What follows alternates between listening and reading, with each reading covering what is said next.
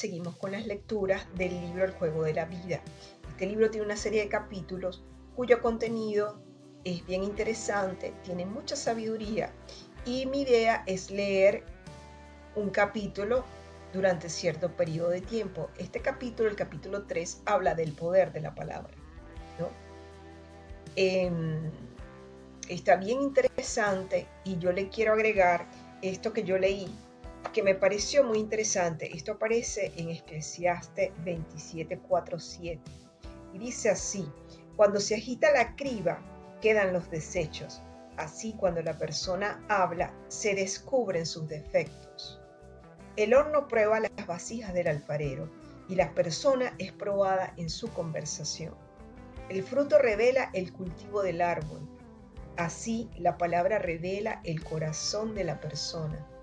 No elogies a nadie antes de oírlo hablar, porque ahí es donde se prueba una persona. Eclesiastes 27, 4, 7.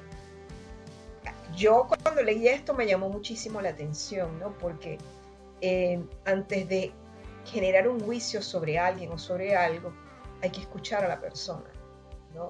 Yo creo que uno día a día debe procurar ver las cosas con ojos de verdad. O sea, uno siempre debe pedir claridad y ver lo que corresponde, no lo que uno se imagina, lo que uno cree, lo que uno percibe, lo que uno siente, no, no, no. Tratar de ser objetivo, ¿no?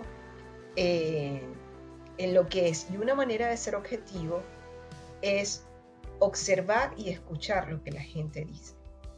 Entonces, este capítulo habla del diálogo y del poder de la palabra y de ese diálogo a veces interno que tienen las personas que impiden su avance en los proyectos, en las metas o en las cosas que desea. Porque por un lado desea algo y por el otro lado con el pensamiento se bloquea. O la acción que hace no va con esa intención de amor, va como que bueno, lo voy a hacer porque no me queda otra manera y se genera como un círculo vicioso. Entonces, básicamente este capítulo tiene muchas enseñanzas y muchos ejemplos relacionados con la palabra, es decir, con observarse a sí mismo y tener un diálogo positivo hacia uno mismo y hacia los demás. El poder de la palabra. Por tus palabras serás justificado y por tus palabras serás condenado. Aquel que conoce el poder de la palabra presta mucha atención a su conversación, vigila las reacciones causadas por sus palabras pues sabe que ellas no retornarán al mismo punto sin haber causado su efecto. Por su palabra, el hombre se crea a sí mismo las leyes. Conocí en cierta ocasión a una persona que me dijo, yo pierdo todos los días el autobús. Invariablemente, pasa en el momento en que yo estoy llegando. Su hija dice, yo llego a tiempo todos los días al autobús llega regularmente al mismo tiempo que yo. Y esto continuó del mismo modo durante años. Cada una había establecido una ley para sí misma, una de fracaso y la otra de éxito. Aquí encontramos una explicación psicológica de las supersticiones. La herradura de caballo y el pelo del elefante no tienen por sí solos ningún poder, pero la palabra y la fe que afirman que trae buena suerte, crea un estado de optimismo dentro del subconsciente que atrae la oportunidad. Sin embargo, observé que esto no tiene efecto en el caso de las personas más avanzadas espiritualmente, que conocen una ley más alta. Esto lo explica, no se puede volver hacia atrás y se debe desviar las imágenes talladas.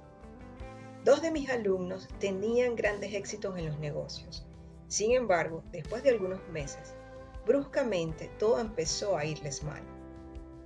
Nos esforzamos entre todos por analizar la situación y descubrí entonces que en lugar de hacer sus afirmaciones y de remitirse a Dios para su éxito y su prosperidad, habían adquirido dos figuras de mono de la buena suerte.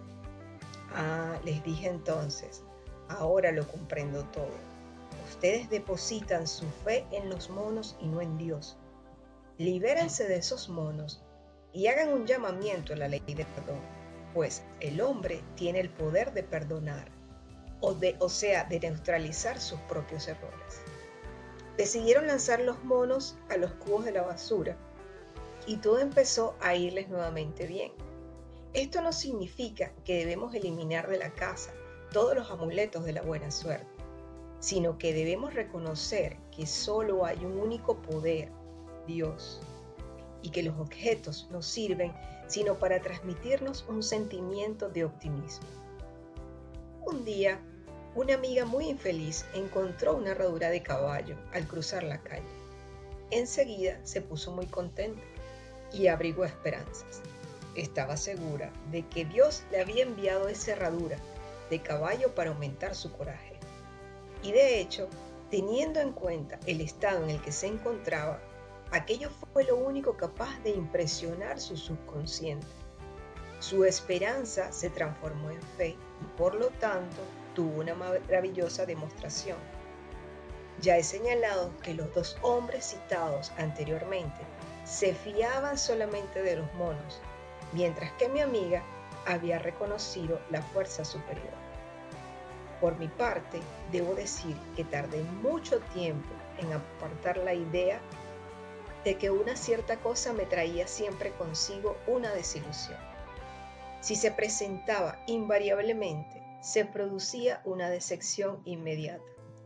He comprendido que solo hay un medio de cambiar mi subconsciente afirmando, no hay dos fuerzas, no hay más que una, Dios. En consecuencia, no habrá desilusión y esta cosa me anuncia una feliz sorpresa. Enseguida verifiqué un cambio y placeres inesperados. Una de mis amigas declaró que nadie le haría pasar por debajo de una escalera. Yo le dije, si usted tiene miedo es porque cree en dos poderes, el bien y el mal. Pero Dios es absoluto. No puede haber una fuerza opuesta a menos que el hombre cree falsedad y maldad. Para demostrar que usted no cree más que en un único poder, Dios, y que no hay ni fuerza ni realidad en el mal, pase por debajo de la próxima escalera con la que se encuentra. Poco tiempo después mi amiga fue al banco. Deseaba abrir su caja fuerte y una escalera se encontraba en el camino. Era imposible llegar a la caja sin pasar por debajo de la escalera. Espantada, mi amiga se apartó, pero al llegar a la calle, mis palabras resonaron en sus oídos y decidió entonces pasar por debajo de aquella escalera. Eso representó para ella realizar un esfuerzo.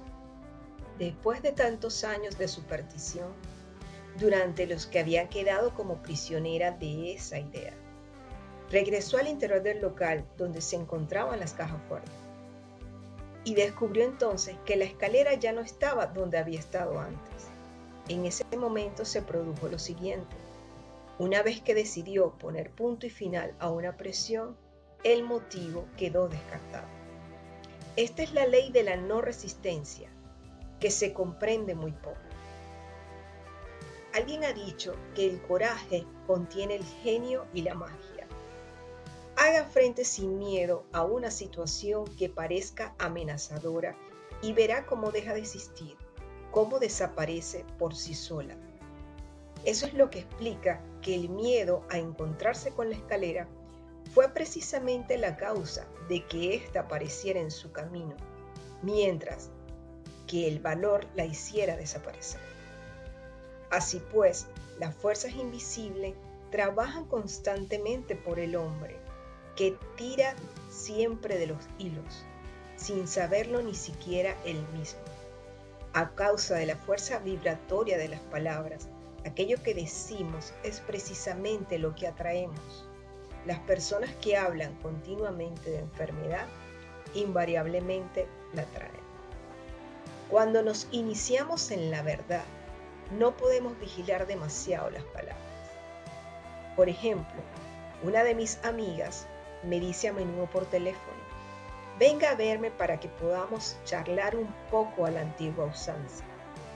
Ese charlar a la antigua usanza representa una hora en la que se pronunciarán entre 500 y 1000 palabras destructivas, durante las que los principales temas de conversación serán las pérdidas, las penurias, los fracasos y la enfermedad. Así que yo le contesté, no gracias.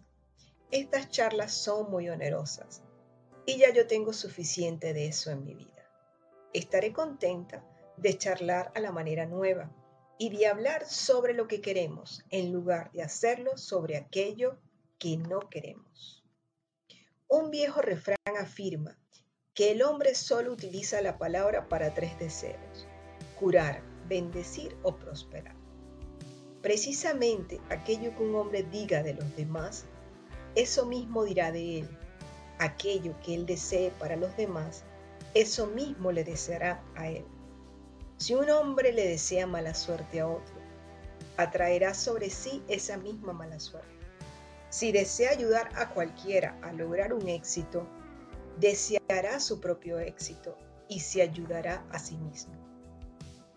Los cuerpos pueden ser renovados y transformados por la palabra y mediante una clara visión y la enfermedad completamente apartada del consciente. Los cuerpos pueden ser renovados y transformados por la palabra mediante una clara visión y la enfermedad completamente apartada del consciente. La metafísica afirma que toda enfermedad tiene una correspondencia mental y que para curar el cuerpo es necesario curar antes el alma. En el subconsciente, el alma, lo que debe ser salvado y salvado precisamente de los pensamientos negativos. En el Salmo 23 leemos, Él restaura mi alma. Esto quiere decir que el subconsciente, el alma, debe ser restaurada por medio de las ideas justas. El matrimonio místico se produce entre el alma y el espíritu, es decir, entre el subconsciente y el superconsciente. Es necesario que ambos estén unidos. Cuando el subconsciente está lleno de las ideas perfectas del superconsciente, Dios y el hombre no son más que uno. Yo y mi Padre somos uno. Es decir, que el hombre está unido en el plano de las ideas perfectas. Él está hecho a la imagen y semejanza, imaginación de Dios. En el plano en el que son dados el poder y la dominación sobre todas las cosas creadas sobre su espíritu, su cuerpo y sus negocios. Se puede decir que toda enfermedad, toda desgracia, proviene de la violación de la ley del amor. Yo os transmito un nuevo mandamiento. Amaos los unos a los otros, pues dentro del juego de la vida, el amor, es decir, la buena voluntad, gana todos los niveles. El hecho siguiente lo demostrará. Una persona que conozco había sufrido durante muchos años de una enfermedad terrible en la piel. Los médicos afirmaban que era incurable y ella estaba al borde de la desesperación. Esta señora era actriz. Creía que se veía obligada a renunciar a su carrera y no tenía otros ingresos. Sin embargo, se le ofreció entonces un contrato muy bueno y la noche de su primera actuación tuvo un gran éxito. La prensa le otorgó numerosas críticas halagueñas y nuestra amiga, llena de alegría, estaba maravillada. No obstante, el día siguiente le rescindieron el contrato. Un artista celoso de su éxito obtuvo su anulación. Fue entonces cuando sintió como la amargura y el odio se apoderaba de su ser y exclamó en voz alta, Oh Dios mío, no me dejes odiar a este hombre.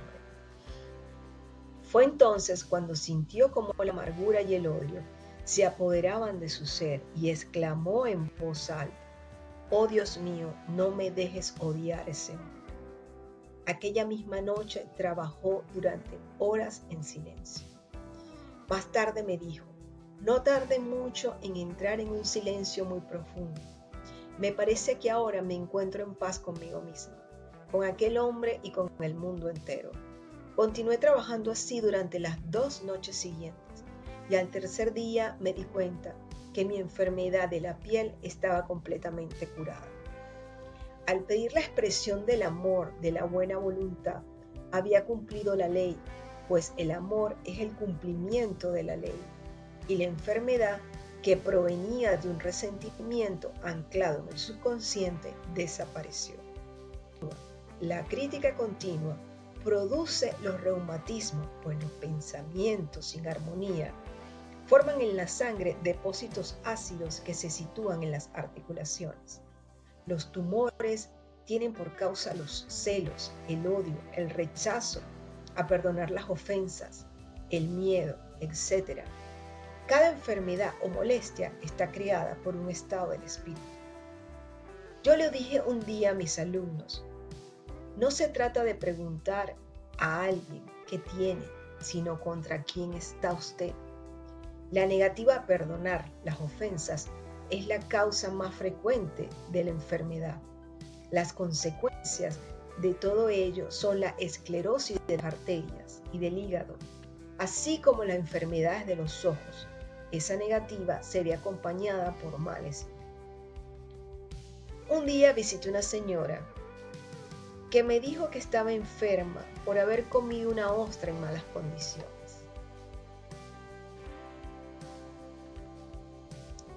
No, contesté, la ostra es inofensiva. Es usted quien ha envenenado la ostra. ¿Contra quién está usted? Ella me respondió, o contra 19 personas aproximadamente. Se había peleado con 19 personas y se había vuelto irritable atrayendo hacia sí mismo la ostra dañina. Toda falta de armonía exterior indica una discordancia mental. El exterior se parece al interior. Los únicos enemigos del hombre están en sí mismo. Los enemigos del hombre estarán en su interior. La personalidad es uno de los últimos enemigos que debemos superar, pues este planeta está recibiendo su iniciación al amor. Acordémonos del mensaje de Jesús, paz en la tierra a los hombres de buena voluntad. El hombre sabio intenta perfeccionar sirviendo a su prójimo. Trabaja sobre sí mismo. Aprende a enviar a cada uno bendiciones y pensamientos de buena voluntad. Y lo más maravilloso es que cuando se bendice a un ser, éste pierde todo el poder de perjudicarnos. Un hombre vino a pedirme un tratamiento para tener éxito en los negocios. Vendía máquinas y la competencia había afirmado poseer una máquina superior. Mi amigo pensaba que fracasaría. Yo le dije, en primer lugar, necesitamos limpiar todas sus dudas. Necesita usted saber que Dios protege sus intereses y que la idea divina debe surgir de esa situación. Es decir, que la máquina que conviene será vendida a aquel que tenga necesidad. Y añadí, no abriga un solo pensamiento de crítica acerca de este hombre bendígale durante toda la jornada y esté preparado para no vender su máquina si esa es la idea divina. Entonces fue a ver a su cliente, sin el menor resentimiento, sin resistencia alguna, bendiciendo incluso a su competidor. Más tarde me contó que el resultado fue bastante notable. La máquina del competidor se negó a funcionar y el hombre que había venido a consultarme vendió la suya sin la menor dificultad. Pero yo os digo, amad a vuestros enemigos, bendecid a aquellos que os maldicen, haced bien a aquellos que os odian y rogad por aquellos que os maltratan y que os persiguen. La buena voluntad produce una gran aura de protección hacia aquellos que la cultivan, y toda arma forjada contra ellos no tendrá efecto. En otros términos, el amor y la buena voluntad destruyen a los enemigos que están en contra nuestra y en consecuencia no tenemos enemigos en el exterior. La paz reina en la tierra sobre aquellos que envían pensamientos de buena voluntad a los hombres. Por tus palabras serás justificado y por tus palabras serás condenado. No hay dos fuerzas, no hay más que una, Dios. En consecuencia, no habrá desilusión y esta situación me anuncia una feliz sorpresa. A causa de la fuerza vibratoria de las palabras, aquello que decimos es precisamente lo que atraemos. Un viejo refrán afirma que el hombre solo debe utilizar las palabras para tres deseos. Curar, bendecir y prosperar. El amor, es decir, la buena voluntad, gana en todos los niveles. Los únicos enemigos del hombre están en sí mismo. La buena voluntad produce un gran aura de protección hacia aquellos que la cultivan y toda arma forjada contra ellos no tendrá efecto. El hombre sabio intenta perfeccionarse, sirviendo al prójimo, trabaja sobre sí mismo, aprende a enviar a cada uno bendiciones y pensamientos de buena voluntad. Y lo más maravilloso es que cuando se bendice a un ser, éste pierde todo poder para perjudicarnos.